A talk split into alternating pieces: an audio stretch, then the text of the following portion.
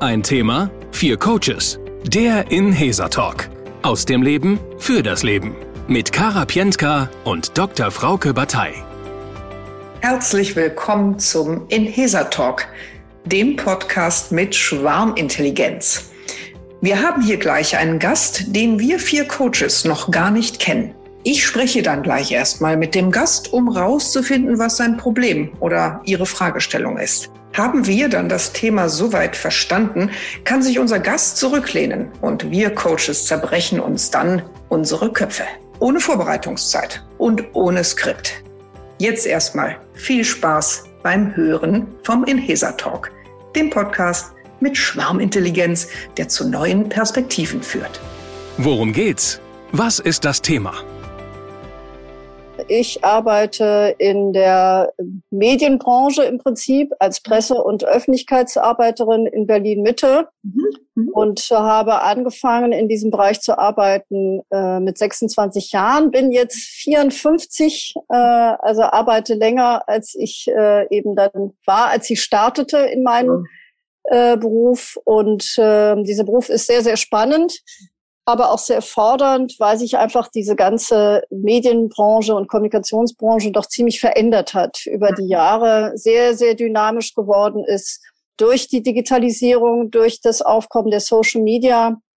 Und auch die Politik ist noch personalisierter geworden. Es gibt mehr Akteure, die kommunizieren, mhm. so dass letztendlich ein Beruf wie meiner doch sehr, sehr unruhig ist, sehr stressbehaftet. Mhm und man eben zweierlei tut. Also einerseits ist man ein Medienbeobachter und Politikbeobachter als äh, Presse- und Öffentlichkeitsarbeiter. Andererseits ist man natürlich selber auch Verfasser von Texten, mhm. von Texten, die auch gestützt sind mit Bildmaterial oder Bewegtbildmaterial, Podcasts. Mhm. Also das, die Palette ist größer geworden auch mhm. an Möglichkeiten zu kommunizieren was dazu geführt hat, dass ich eben eigentlich ständig in so einem Dilemma bin, einem Aufmerksamkeitsdilemma. Also einerseits muss ich halt im Prinzip einen 360-Grad-Blick haben, äh, was rund um mich herum passiert in den Medien, etablierte Medien wie Social Media, möglichst viele. Aber andererseits bin ich natürlich auch gefordert, mich möglichst intensiv auch zu konzentrieren, konzentrieren zu können um eben selber auch Content zu schaffen und das meist eben auch wieder in sehr kurzer Zeit. Und ich stelle fest halt, dass das über die Jahre nicht mehr so gut geht, was mich beschäftigt. Und äh, ich glaube, dass ich sehr bewusst mich ernähre. Also es können jetzt keine ernährungsbedingten Mängel sein, die zu diesem Problem führen, sondern ich vermute aber, es hängt sehr stark mit dem Job zusammen. Und da bin ich natürlich sehr dran interessiert zu hören, was Experten für Business und Health dazu sagen. Eine Facette ist vielleicht auch das Alter. Und da schließt sich so eine kleine Zusatzfrage noch an. Was bedeutet das eigentlich für so Geistesarbeiter und Kopfarbeiter, wie wir es ja alle sind? Also ihr als Experten und auch wir so äh, in diesem Kommunikationsbereich, äh, wie hält man sich möglichst fit als zunehmend älterer Mensch und gibt es vielleicht auch Dinge, die man einfach akzeptieren muss. Andererseits denke ich, darf sich auch nicht unterfordern sozusagen. Also was ist mhm. sozusagen der Tipp, äh, um wirklich gut auch durch die weiteren Berufsjahre zu kommen und um nicht auszubrennen vielleicht auch? Ja, sehr, sehr spannend. Lass mich mal kurz äh, Revue kapitulieren, was ich jetzt verstanden habe. Also du bist seit wirklich langer Zeit, jetzt seit über zwei Jahrzehnten in der Kommunikations- und Medienbranche. Und du sagst, die Anforderungen haben sich durch Digitalisierung und soziale Medien sehr erhöht. Das Tempo hat sich massiv erhöht und du bist in der Herausforderung, dass du einerseits äh, ja 360 Grad, dass du alles im Grunde immer mitkriegen musst, also immer up to date sein musst in dieser Fülle der Informationen und andererseits aber auch sag, aus dir selbst heraus intelligenten vermutlich Content äh, liefern musst, ja. der auch eine Konzentration, einen Fokus verlangt. Und jetzt zu deiner Schwierigkeit, das würde ich noch gerne verstehen. Was ist sozusagen die, wie, was erlebst du als Herausforderung? Erlebst du das 360 Grad mitscannen als Herausforderung oder das, äh, den Fokus finden für den eigenen Content oder den permanenten Wechsel? Oder wie kann ich mir das vorstellen? Ich glaube, der Wechsel ist das Problem. Immer wieder umschalten zu können, wenn ich einen gewissen Anlauf gemacht habe, dann, dann bin ich auch jeweils drin. Aber das eine hält mich natürlich auch vom anderen ab, so im, im Tagesablauf. Aber wenn ich dann sozusagen, also das, ich denke mal, im Fokus steht ja dann auch die eigene Textproduktion. Wenn ich da drin bin und einen Anlauf genommen habe, dann geht es auch. Aber ich habe den Eindruck, dass das so über die Jahre schon auch schwieriger geworden ist, A, auch eben diesen Anlauf dann zu bewältigen. Und ich bin auch nicht mehr so schnell. Also ich glaube, ich habe früher schneller eigenes produziert, äh, wie du auch zu Recht sagtest, halt auch kluges irgendwie. Es muss ja irgendwie auch Substanz haben, was man zustande bringt. Und mein Eindruck ist, dass das ja einfach so ein Marathon ist, plus Sprint oder inklusive Sprint und dass der einfach so seine Folgen auch hat. Ja. Und vielleicht gibt es da auch Techniken, wie man sich da doch besser organisiert. Vielleicht ist es auch eine ganz profane Frage der Arbeitsorganisation. Mhm. Wie viel Prozent macht denn diese aufnehmende Tätigkeit im Vergleich zu der produzierenden aus? Oder wie, wie kann ich mir das vorstellen? Ich würde sagen, dass das 50-50 ist, ziemlich mhm. genau. Und bei diesem 360-Grad-Blick ist auch wichtig zu wissen, dass das natürlich auch ein ständiges Filtern ist. Also man muss ja ständig überlegen, was ist wichtig, was nicht. Da schließt sich ja auch eine strategische Beratung an. Wie geht man mit dem um, was man da sieht? Was könnte man selber daraus machen wiederum? Also es ist jetzt nicht nur äh, Lesen sozusagen, sondern es ist ja letztendlich auch ein Verarbeiten, ein Analysieren auch dessen, was so äh, um einen herum passiert. Ja, verstehe, kann ich mir sehr gut vorstellen. Äh, das geht jetzt schon vielleicht ein bisschen stark in so eine inhaltlich strategischere Tiefe, aber ich würde mir es trotzdem gerne verstehen wollen. Um zu filtern, das kenne ich jetzt aus, aus meinem Beruf auch, ist es ja immer günstig, auch wirklich im Grunde die Kriterien sehr klar zu haben, was denn was man, äh, nach welchen Kriterien man filtert. Ne? Ja. Wie ist das in, in deiner Branche oder jetzt auch so, wie du es erlebst? Ist das denn sehr klar? War das schon immer klar? Also hat sich, was das angeht, dein Job auch gar nicht verändert? Also hat es sehr stark dann doch auch mit dir und deiner Wahrnehmung zu tun? Oder gibt es auch, also sagen wir in, in in vielen privaten Wirtschaftsbereichen spricht man jetzt immer von Agilität und da gibt's eben unter agil wird eigentlich auch manchmal verstanden, wir wissen auch gar nicht mehr, wo, wo bestimmte Richtlinien sind und das ist aber jetzt agil. und das führt dann auch ganz oft zu einer, äh, sage ich mal, die unproduktiven Verwirrung, weil alle wollen jetzt agil sein, heißt sich nicht mehr festlegen und dann ist man so in so einem aufgewirbelten Staubraum. So, also. Oh ja, da fühle ich mich auch drin. Ja. Nein, äh, ich weiß nicht, ob ich die, die Agilität richtig verorte. Also ist das sozusagen äh, jetzt als Prinzip prinzipiell gedacht oder eben äh, ist das eine thematische Agilität, meine, nach der du fragst? Ich meine es jetzt tatsächlich als Prinzip, als Arbeitsprinzip versus äh, dem, äh, dem, dem sehr mhm strengen und meint es aber jetzt als Analogie äh, äh, zu, zu dir. Also ähm, sprich, war das vor zehn Jahren leichter, nur eine Arbeitshypothese, äh, weil vielleicht auch klarer, die Filter klarer waren und jetzt musst du auch nochmal spontan über die Filter nachdenken. Also, hm. also dadurch, dass ich in unterschiedlichen Themengebieten unterwegs war, haben sich inhaltlich die Filter schon auch verändert, aber heute, glaube ich, gibt es Stammfilter sozusagen, aber ich muss auch offen sein für Neues. Ja. Ähm, also ich finde, es ist schon hohe Agilität gefordert. Ja. Eben, man muss halt immer erkennen, was, was ist eigentlich ein Thema für die Politik ja. äh, und auch für den eigenen Arbeitgeber, wie, wie äh, kann man dem auch gerecht werden. Und es gibt ja auch einen Kampf um Aufmerksamkeit. Also da wird ja sehr viel, um dein Bild nochmal aufzugreifen, sehr viel Staub insgesamt aufgewirbelt und man muss gucken, dass man in die aufgewirbelten Staubnebel auch noch irgendwo sichtbar wird. Also umso mehr muss man halt gucken, wo kann man aufspringen. Ähm, also einfach mein Resümee ist, dass letztendlich insgesamt diese Branche so unruhig ist, dass sie wirklich sehr viel Agilität verlangt letztendlich, weil es unter es gibt einfach nochmal fast eine Potenzierung der Kanäle und das führt natürlich bei allen, die in diesem Geschäft arbeiten, zu einer zusätzlichen Unruhe. Also alle wollen immer alles mitnehmen und besetzen. Und insofern ist da meines Erachtens sehr viel, ähm, sehr viel Unruhe da. Ja, also tatsächlich auch mal von, von, von deinen Verarbeitungskapazitäten abgesehen, würdest du schon sagen, das ist so insgesamt ein großer Trend, der in der Branche auch wirklich ja. äh, liegt. Mhm, okay. Vielleicht noch eine Frage. Ähm, es wird vielleicht auch tageweise unterschiedlich sein, dass es dir besser gelingt, irgendwie dich zu sortieren? Oder ist, oder ist es irgendwie immer gleich? Oder gibt's mal, gibt's mal Tage, wo es besser und leichter läuft?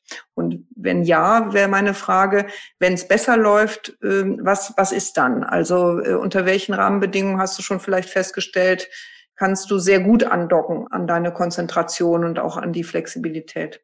Leider kann ich das nicht bestätigen. Es gibt eigentlich wenig Wechsel, sondern es ist immer eigentlich ein starker Strom, in dem man sich bewegt. Okay, okay, gut.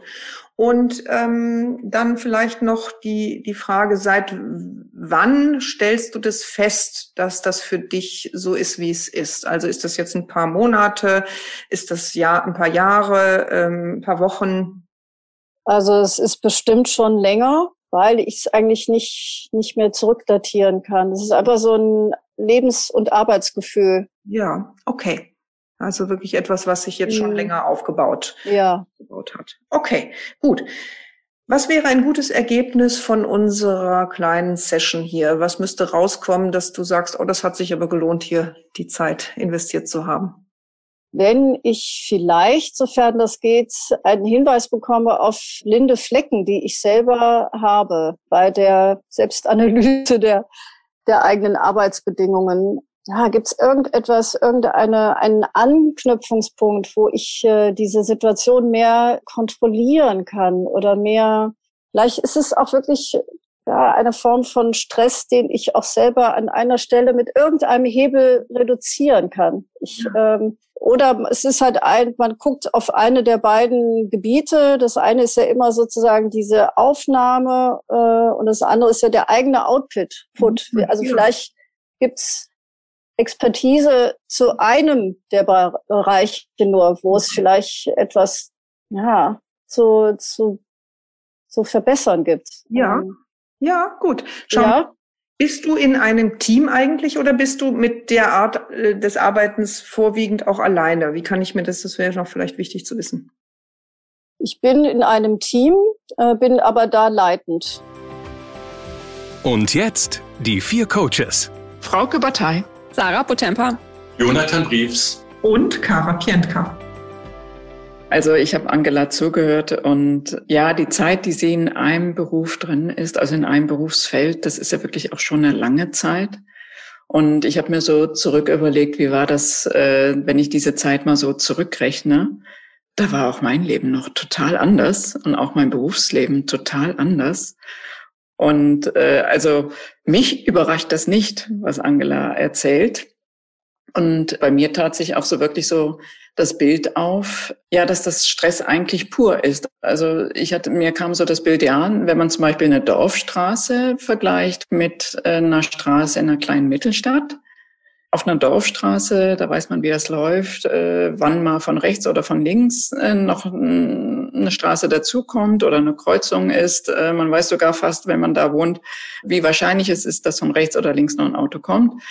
Lebt man in einer Mittelstadt, in einer mittelgroßen Stadt, äh, da gewöhnt man sich dann auch so langsam dran, dass der Verkehr mehr ist. Aber wenn man dann in eine Großstadt zieht, äh, und da meinetwegen New York oder was weiß ich was für große Städte und dann fünf- oder sechsspurige Straßen sind, da ist das purer Stress, äh, was da abgeht. Und ich glaube, da gewöhnt man sich auch nicht dran. Irgendwann ist das Maß der Dinge äh, auch einfach überreizt. Also dann ist zu viel, um auf einmal zu verarbeiten, weil Ihre Frage war ja auch, baue ich da irgendwie mental ab oder und ich glaube, die Antwort ist, nein, irgendwann ist es zu viel. Wir sagen, oder es gab lange Zeit, dass man sagte, Multitasking ist ganz toll und überhaupt ist so wahnsinnig flexibel und so. Aber eigentlich ist Multitasking Stress. Ja, also wir sind gar nicht dafür angelegt, tausend Dinge gleichzeitig zu machen, weil wir ständig unseren Gedankenprozess auch unterbrechen. Und ich kann sehr gut nachvollziehen, dass gerade jetzt in der digitalen Welt und in der Medienwelt, wo tausend die, die Flut, die an Informationen kommt, hat sich ja potenziert. Und da dann herauszuselektionieren, was ist wichtig, was ist unwichtig. Jeder fängt für sich an zu trommeln und dann aus diesen Trommelliedern herauszufinden, welches Lied ist denn jetzt eigentlich auch gerade für Politik und Weiterentwicklung der Gesellschaft wichtig. Und dann noch umzuschalten und zu sagen, und jetzt produziere ich selber auch noch was. Und das muss ja auch klug und gut und fundiert sein, weil sonst kommt ja Shitstorm und äh, alle kritisieren mich und äh, ziehen da über mich her, was ich da Blödes von mir gegeben habe, unüberlegtes, unreflektiertes. Äh, das, das ist ja dann auch nochmal Angst, die da dazu kommt. Sprich, ich nehme Angela so wahr als jemand, der einen hohen Anspruch an sich selber hat, viel Qualität zu liefern muss das aber mittlerweile aus einer Masse heraus selektionieren und dann in ein sehr kritisches und äh, kritikfreudiges Umfeld auch noch wieder abgeben. Also das ist für mich, wenn ich zuhöre, Stress pur. Und von daher wundert mich überhaupt nicht, äh, wenn man sagt, ich komme hier jetzt langsam einfach oder ich bin schon seit längerer Zeit einfach an meiner Grenze und eigentlich überfordert. Und äh, was, äh, was da äh, mir auch einfällt, ist wirklich zu überlegen, kann ich einfach die Informationsflut eingrenzen, kann ich mich spezialisieren auf gewisse Themen. Sie sagt, sie arbeitet in einem Team und ist da Head-Off. Sprich, kann ich dann vielleicht die Informationsflut, die auf mich zukommt, nochmal selektionieren, indem ich noch mehr an, an die abgebe, die für mich vielleicht schon vorselektionieren können. Und kann ich mich auch vielleicht auf äh, bestimmte Themengebiete auch spezialisieren und andere Themengebiete einfach abgeben.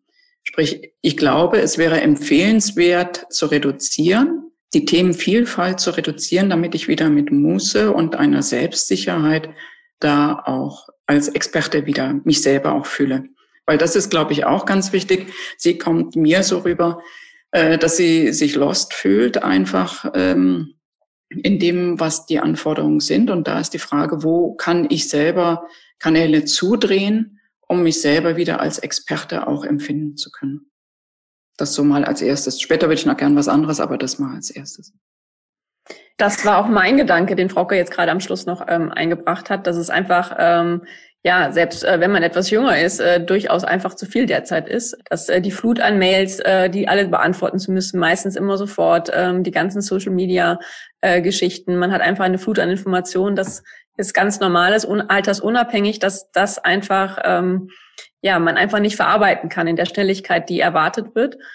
Ähm, und dass man da eben einfach für sich selber sorgen muss. Und ähm, ich mache es so, dass ich mir teilweise auch wirklich Tage habe, wo ich gar keine Nachrichten gucken, gucke, weil es mir einfach zu viel ist. Jetzt ist es in deinem, in dem Job von Angela äh, wahrscheinlich nicht so einfach möglich, äh, weil man eben äh, ja Medien eben irgendwie zum Berufs, ähm, ja, Berufsfeld dazugehört, dass man eben alles äh, mitbekommt. Aber der war auch mein Gedanke, eben sich zu spezialisieren und bestimmte Informationen gar nicht aufzunehmen äh, und einfach da mehr ähm, Fokus drauf zu legen, um so ein bisschen mehr ja, mehr Ruhe in diesen ganzen Wirrwarr reinzubekommen, dass man wirklich nur bestimmte Medien sich nur noch anhört, äh, die sehr spezialisiert sind auf die Themen, die man bearbeitet oder eben auch wirklich Aufgaben abgibt. Äh, und wenn man Teamleiterfunktion hat, vielleicht muss man gar nicht mehr so viel selber aufnehmen, sondern vielleicht eher äh, schauen, äh, drüber schauen, was die anderen äh, produzieren und kann sich da vielleicht ein bisschen rausnehmen aus dem operativen Geschäft und sich mehr auf andere Aufgaben konzentrieren. Vielleicht ist das auch eben ein Weg. Ja, ich hatte auch die, also jetzt angeregt durch das, was Frauke und Sarah gesagt haben, habe ich mich nochmal gefragt, welche Rolle kann sie als Leiterin haben?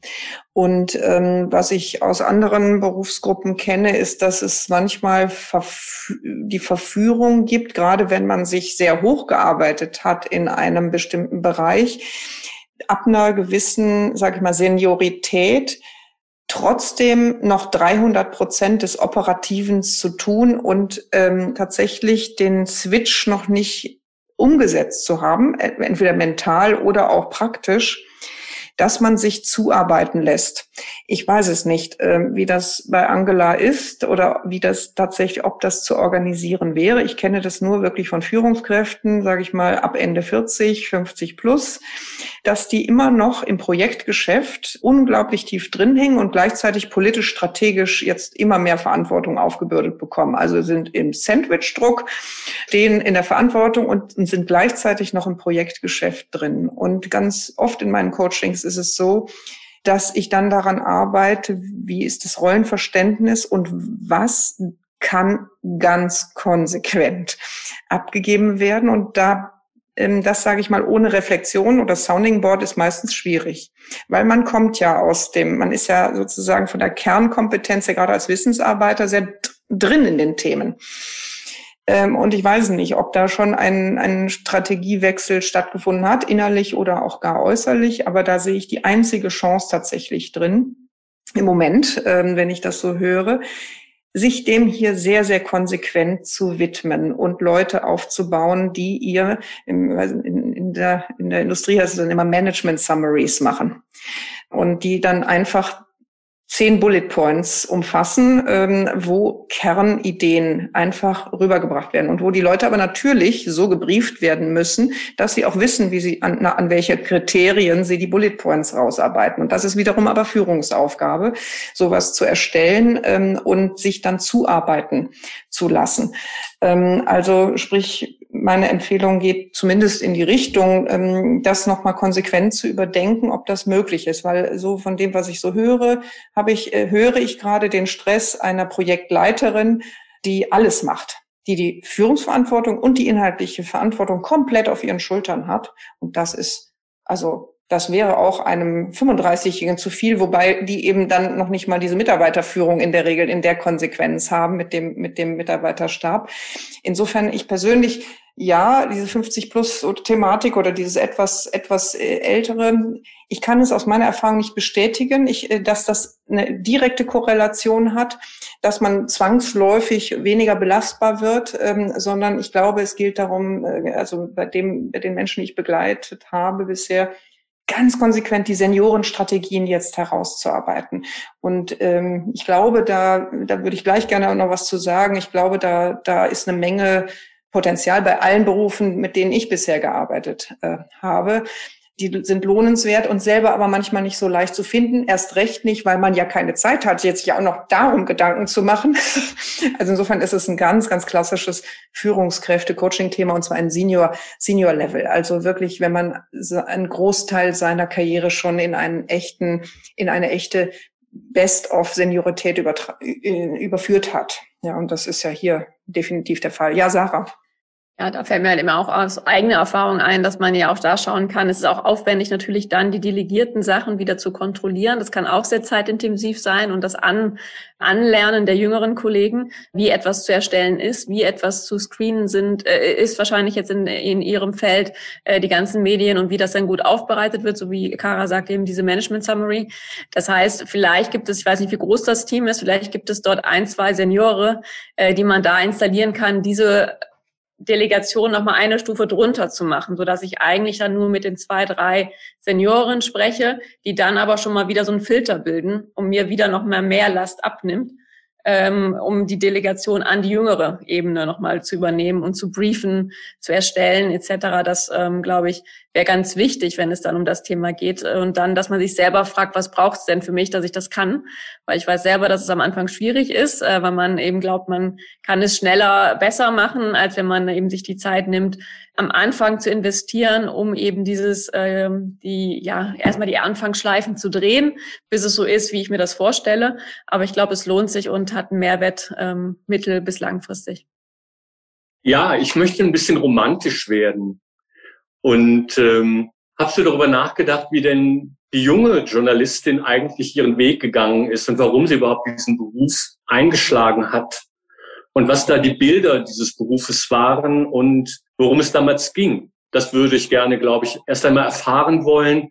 Wie ist sie eigentlich auf diesen Weg gekommen? Was hat sie getrieben? Was war die Motivation? Und wie viel davon ist heute eigentlich noch übrig durch die veränderte Situation des sogenannten 360 Grad, dieses Aufmerksamkeits Hysterie, die überall herrscht, die verschiedenen Kanäle, die bedient werden müssen, das Thema der Schnelligkeit, das Thema der Nichtüberschaubarkeit. Inwieweit ist also das, was man früher als Einstieg oder als Berufung erlebt hat, heute noch lebbar? Und ich glaube grundsätzlich, dass davon noch vieles lebbar ist. Ich habe nur den Eindruck, dass die Klientin sich etwas defizitär erlebt. Also, dass sie nicht mehr an diese Kräfte gerade drankommt, als Expertin, als Mensch mit großer, langer Karriere. Also, dass die Kraftfelder nicht mehr wirklich empfunden werden, weil es dieses Überforderungsgefühl gibt, dieses defizitäre Gefühl. Und wenn man sich selber in so einem defizitären Zustand befindet, hat man natürlich das Problem, an seine Stärken zu kommen. Es ist ja leider die Tragik des Lebens. Also immer dann, wenn man die Stärken braucht, hat man nicht den Zugang dazu. Und deswegen würde ich eine Reise machen, nochmal in die Vergangenheit, um zu schauen, was hat mich dazu gebracht, diesen Beruf zu ergreifen? Was war die Faszination? Und dann vielleicht auch eine Reise zu machen. Was waren so die Stationen, wo ich mich sehr, sehr gut und sehr stark in diesem Beruf gefühlt habe? Und was habe ich da genau gemacht?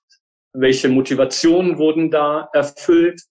Welche Werte konnte ich da leben? Wer hat mich vielleicht begleitet und was waren meine größten Erfolge? Und durch dieses Bewusstwerden, dass es das alles gab und gibt, könnte vielleicht auch ein anderer Blick nochmal auf die Ist-Situation entstehen. Denn ich frage mich halt, was sind die Erwartungen? Wer stellt die Erwartungen an diesen Job im Moment? Ist das die Welt? Ist es die Weltpresse? Ist es der Arbeitgeber? Ist es das Team? Oder bin ich es vielleicht sogar selber, die denkt, meine Güte, muss ich das alles mitmachen? Schaffe ich das überhaupt? Vielleicht geht es dabei eben auch um ein Stück weit Erwartungsmanagement. Vielleicht sind es einfach zu viele Hochzeiten und vielleicht ist die Monogamie doch der bessere Weg. Jonathan, wenn die Klientin, also Angela, mit dir von der Reise zurück ist, ne, dann würde ich sie gerne auf eine zweite Reise einladen. Dann würde ich sie gerne einladen auf die Reise. Wer möchte ich denn in Zukunft sein? Wie möchte ich sein, wenn ich mich nicht mehr von meinem Beruf und den Anforderungen, die entweder da sind oder die ich so empfinde, nicht mehr treiben lasse, wie das Pferd vor dem Karren, sondern wer möchte ich sein als die Frau, die wirklich mit sehr, sehr viel Berufserfahrung da ist. Wie möchte ich da mein ganzes Leben gestalten? Wie möchte ich mich erleben? Wie möchte ich auch in anderen Bereichen sein? Weil ganz wichtig ist auch, wenn man so einen anstrengenden und getriebenen Beruf hat, ja, wo so viel Agilität dabei ist, dass ich selber für mich ein Bild entwickelt habe, wie möchte ich denn mein übriges Leben wirklich haben? Wie möchte ich mit Freunden sein? Wie möchte ich in der Partnerschaft sein? Sie sagte, sie ernährt sich gut. Da könnte man auch nochmal hinschauen, aber wie möchte ich vielleicht auch in meiner Freizeit sein? Wie möchte ich dem allen Platz geben, ein, eine Berechtigung geben, dass das nicht äh, vielleicht immer an den Rand gedrückt wird und vielleicht dann noch irgendwie reingequetscht wird, wenn alles andere, ich vielleicht denke, dass ich es irgendwie und vielleicht doch noch unzufrieden erledigt habe, sondern dass ich sie wirklich gerne auf die Reise einladen würde, sich zu fragen, wer möchte ich sein? Und wie möchte ich sein? Und von dem Standpunkt aus nochmal gucken, wie kann ich es dann kreieren? Und was sollte oder möchte ich dann auch alles verändern? Und was soll welchen Stellenwert auch haben? Weil sie sprach ja auch ihr Alter an. Das ist äh, jetzt ehrlich gesagt noch nicht alt, aber es ist auch äh, vielleicht spreche ich da ein bisschen so aus dem eigenen Standpunkt. Ja, also 54 ist noch nicht wahnsinnig alt, aber es ist trotzdem ein Umbruch. Also man fängt dann auch nochmal andere Gedanken an zu, zu denken.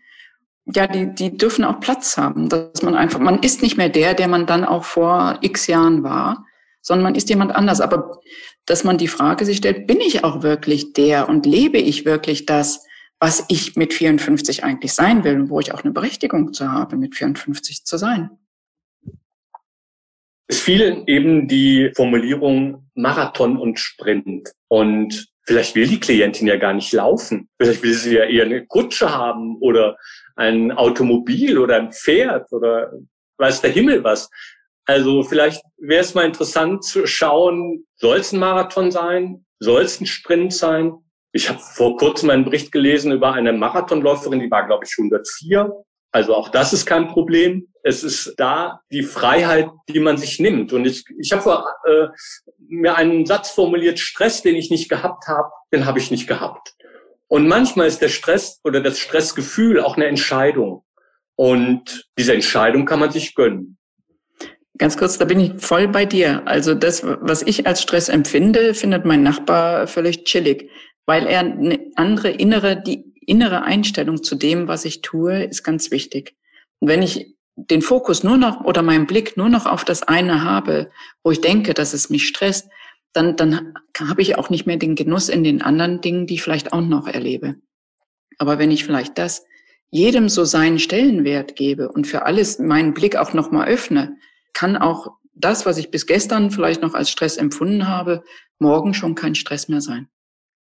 Ja, dazu fällt mir auch noch etwas ein, was vielleicht eher so einen Analogiecharakter hat, aber irgendwie ich, ich, irgendwas äh, wurde bei mir da ausgelöst, dass ich es mal gerade formulieren möchte. Es gibt ja tatsächlich in der digitalen Welt auch eine eine Re Revolution. Ähm, ich bin jetzt da echt keine Expertin, ich möchte es mal in meinen Worten wiedergeben von äh, von dem digitalen Code, binären Code eins und Null zum Quantencomputing. Ich habe da einen tollen, äh, tollen Beitrag von, von Ada äh, drüber gehört. Und was, ähm, also was habe ich da mitgenommen? Dass man in der, in der alten digitalen Welt ähm, sehr stark eben ähm, mit, es ist schwarz oder weiß, immer entweder ja oder nein, ähm, äh, sage ich mal, agiert, äh, eins oder null. Und das Quantencomputing heißt, die Fülle der Informationen ist so groß, dass wir auch jetzt über äh, eine Art der digitalen Aufbereitung, die eben dreidimensional ist. Was will ich damit sagen? Es geht ja um Fülle von Informationen, die zu verarbeiten ist. Und ich irgendwie höre ich raus, da bin ich jetzt eher nochmal bei dem, bei dem Thema sehr nah an dieser Medienverarbeitung.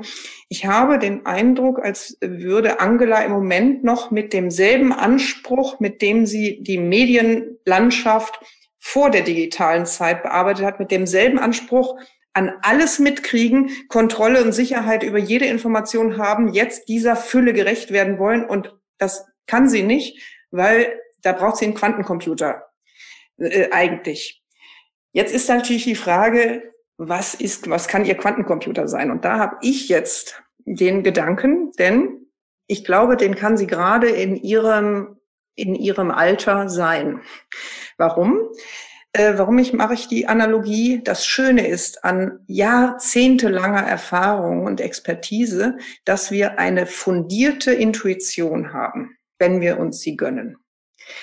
Dass wir, also Intuition ist ja nichts anderes, als dass ich einen reichen Erfahrungsschatz habe und ich brauche eigentlich nur wenige Informationen, um die sehr genau zu filtern.